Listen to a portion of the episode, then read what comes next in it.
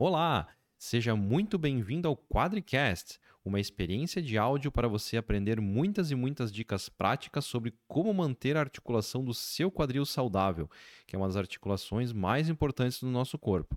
Ao ouvir esse episódio, compartilhe com mais pessoas para que essas informações ajudem todos que você conhece. E vamos para o episódio de hoje. Olá, seja bem-vindo ao segundo episódio da série de fraturas de fêmur proximal. Nesse episódio, nós vamos falar um pouco sobre o porquê que é importante o tratamento precoce, por que é importante realizar a cirurgia e o que pode acontecer se o tratamento não é realizado precocemente. No episódio passado, eu falei sobre o que são as fraturas de fêmur proximal, quais são as causas, quais são os mecanismos que levam à fratura e também as consequências das fraturas. Nesse episódio, o episódio 2, nós vamos ver tudo sobre tratamento de fratura de fêmur proximal. O que é utilizado, se é utilizado placa, se é utilizado parafuso, se é utilizado prótese, como que é feita a cirurgia. Vocês vão ficar sabendo tudo sobre fratura de fêmur proximal. Lembrando que ainda temos o episódio 3 e o episódio 4, que vai ser lançado logo em seguida para complementar essa série que é composta por quatro episódios. Se é a sua primeira vez aqui, o meu nome é Gustavo Baspoleto eu sou ortopedista, traumatologista. Vem comigo então para aprender tudo sobre fratura de fêmur proximal. Nesse segundo episódio, nós vamos falar a importância da cirurgia para fratura de fêmur proximal, o porquê operar e não imobilizar o paciente com uma fratura de fêmur proximal. É muito importante para o paciente com fratura de fêmur proximal ser realizada a cirurgia o mais breve possível. Por quê? Geralmente o paciente com fratura de fêmur proximal, tanto de colo de fêmur quanto fratura trocantérica, geralmente é um paciente idoso. O que acontece no paciente idoso? Ele possui geralmente outras doenças como diabetes, às vezes tem algum problema de pulmão, alguma doença de pulmão, alguma doença de coração, pressão alta. E todas as comorbidades que o paciente tem acabam por descompensar com a fratura de fêmur. Então, geralmente o que acontece? A diabetes descompensa, a pressão alta descompensa, se o paciente tem problema de coração, ele também descompensa. E tudo isso leva a uma bola de neve que vai piorando o paciente cada vez mais. Por isso que é importante a cirurgia para o paciente de fratura de fêmur proximal. Só não é operado pacientes hoje com fratura de fêmur proximal são pacientes com muita doença, com doenças muito graves, muito comorbidade que eles não têm condições de ser submetido a uma anestesia, por exemplo. Senão, todos os pacientes com fratura de fêmur proximal vão se beneficiar da cirurgia. Por quê? Ele fica acamado, ele não consegue se mexer, ele tem muita dor para se movimentar, ele tem muita dor para trocar as fraldas, tem muita dor para locomover ele em cima da cama. O paciente com a fratura ele sofre muito, ele sofre muita dor. Qual é o objetivo da cirurgia? O objetivo da cirurgia é melhorar a qualidade de vida desse paciente, é deixar o paciente no pós-operatório sem dor e poder tirar ele da cama o quanto antes possível. A cirurgia, então, ela tem esse objetivo: tirar a dor do paciente e poder fazer ele sair do leito o quanto antes possível. Além daquelas problemas de saúde que o paciente já tem, que podem descompensar com a, com a fratura de fêmur proximal, o paciente deitado no leito, o que vai acontecer? Ele pode evoluir para uma pneumonia, ele pode evoluir para escaras, que são aquelas feridas que acontecem na região da, da nádega, na região das costas, por ele ficar deitado. Ele pode evoluir com inchaço nas pernas, ele pode evoluir com líquido nos pulmões. E tudo isso vai levando ao paciente piorar cada vez mais. Quando os familiares me perguntam, mas doutor, meu pai, a minha mãe, ele não pode ficar deitado, a gente tem medo que ele faça cirurgia, que vai acontecer alguma coisa com ele na cirurgia, ele não pode simplesmente ficar deitado e esperar cicatrizar, esperar o osso grudar. Isso é uma pergunta que muitos familiares me fazem e eu sempre respondo o seguinte, que a cirurgia, ela tem o objetivo de tirar o paciente da cama, dar uma chance para ele voltar a caminhar de novo e poder evitar todas essas complicações para o paciente poder ter uma melhor qualidade de vida. Quando os familiares me perguntam se existe algum risco na cirurgia, sim, existe. Toda cirurgia, principalmente de fratura de fêmur, existe um risco cirúrgico. Só que os benefícios da cirurgia, eles são muito maiores que os riscos que o paciente vai correr. Porque Geralmente a cirurgia ocorrendo tudo bem, o paciente já está sentado no outro dia no, no leito, ele já está caminhando no outro dia com um andador ou com muletas, dependendo de como o paciente era antes, né? Se o paciente era um paciente que caminhava antes, provavelmente no pós-operatório uh, no outro dia ele vai estar caminhando também já com muleta, com andador e com auxílio de um fisioterapeuta. E é importante também a cirurgia precoce, no máximo 48, 72 horas, de preferência 48 horas. Após isso já é comprovado que as complicações aumentam um monte se a cirurgia é realizada após esse período. Então, resumindo, as fraturas de fêmur proximal elas são fraturas que são cirúrgicas, elas têm que ser operadas o mais rápido possível, de preferência dentro de 48 horas, para um melhor resultado da cirurgia e também para um melhor benefício do paciente. Agora nós vamos falar um pouco sobre o tratamento das fraturas de fêmur proximal, tanto de trocantérica quanto de colo de fêmur, que são as mais comuns, que, é que a gente está falando na queda do, do idoso.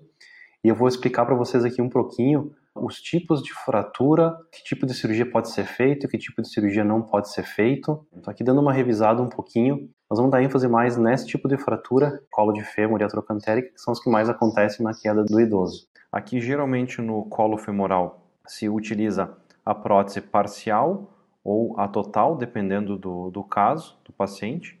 E conforme a idade, às vezes, pacientes mais jovens, a gente utiliza parafusos que são utilizados para fixar o colo femoral.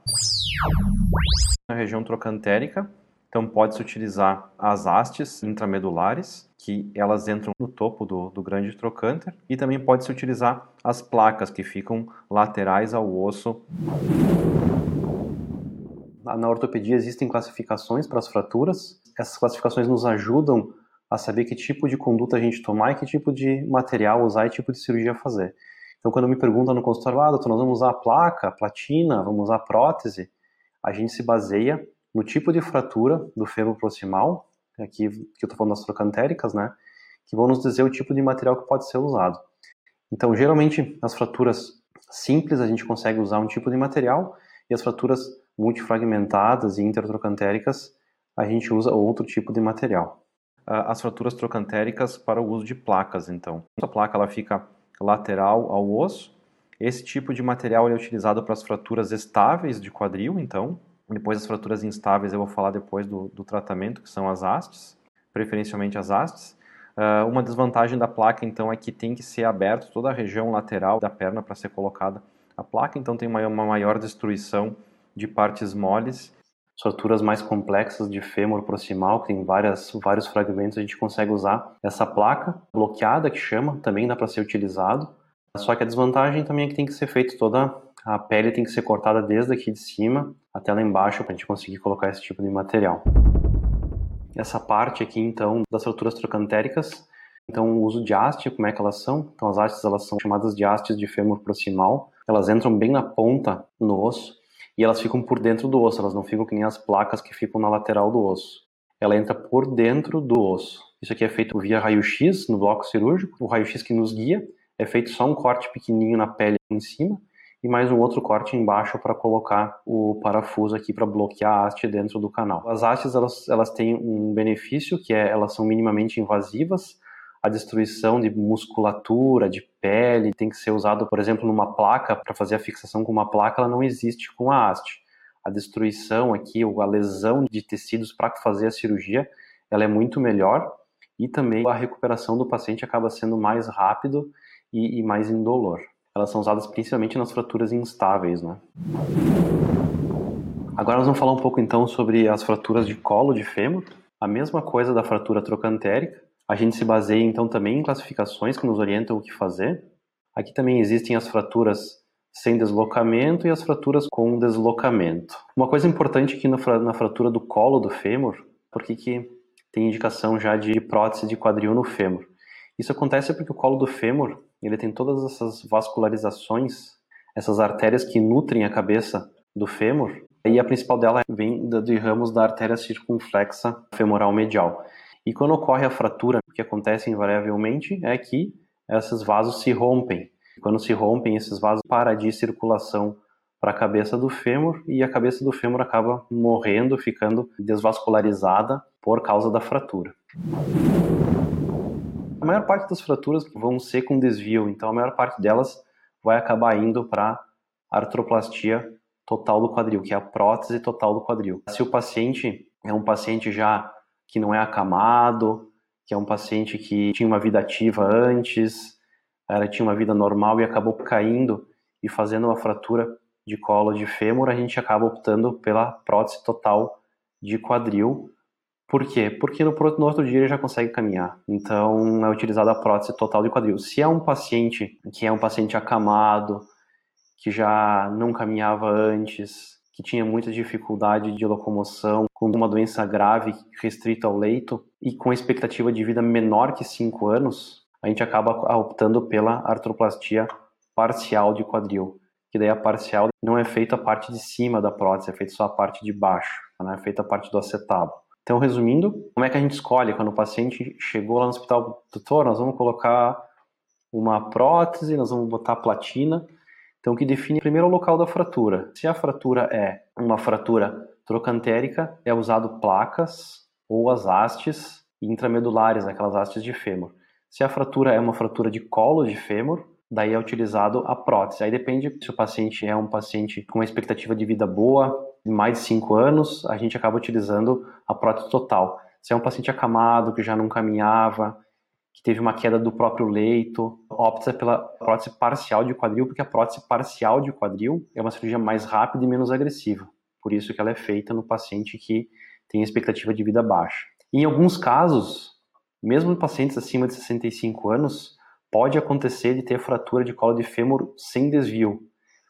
Nesses casos, pode-se optar então pela fixação com um parafuso.